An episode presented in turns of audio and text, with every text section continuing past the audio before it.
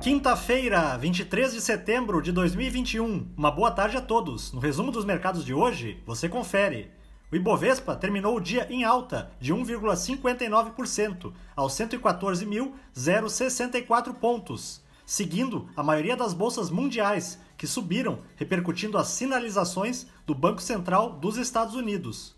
No Brasil, destaque para o Copom, que elevou ontem a taxa Selic para 6,25% ao ano, em linha com as expectativas, e para o avanço da reforma administrativa, que teve seu texto base aprovado hoje em comissão especial na Câmara. Na ponta negativa, as ações da Embraer, em alta de 12,16%, avançaram em meio ao anúncio da parceria entre a empresa e a Bristol Group para o desenvolvimento de soluções relacionadas às aeronaves elétricas de pouso e decolagem vertical. Os papéis da celulose irani, com ganhos de 5,76%, foram impactados pela informação de que a companhia vai investir 70,2 milhões de reais em novas instalações nos estados de Santa Catarina e São Paulo.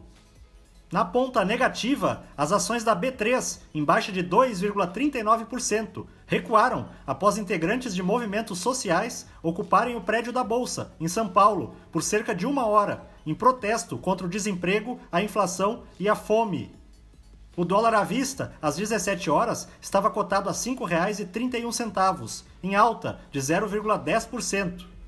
Já no exterior, as bolsas asiáticas fecharam majoritariamente com ganhos, influenciadas pela ação da incorporadora Evergrande, que avançou 17,62% na bolsa de Hong Kong. Ontem, a empresa afirmou que está empenhada em resolver sua crise de liquidez. No Japão, o índice de Kei não operou devido a feriado local. Na China, o índice Xangai Composto avançou 0,38%.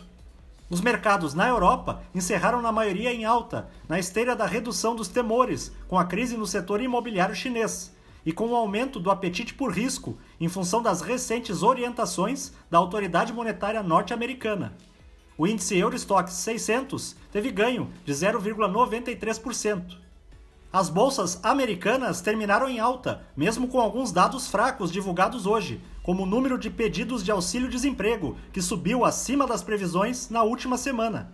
A sessão foi influenciada pela decisão de ontem, que manteve inalteradas as taxas básicas de juros do país e indicou explicitamente que a redução dos estímulos monetários deverá ocorrer até o final de 2021.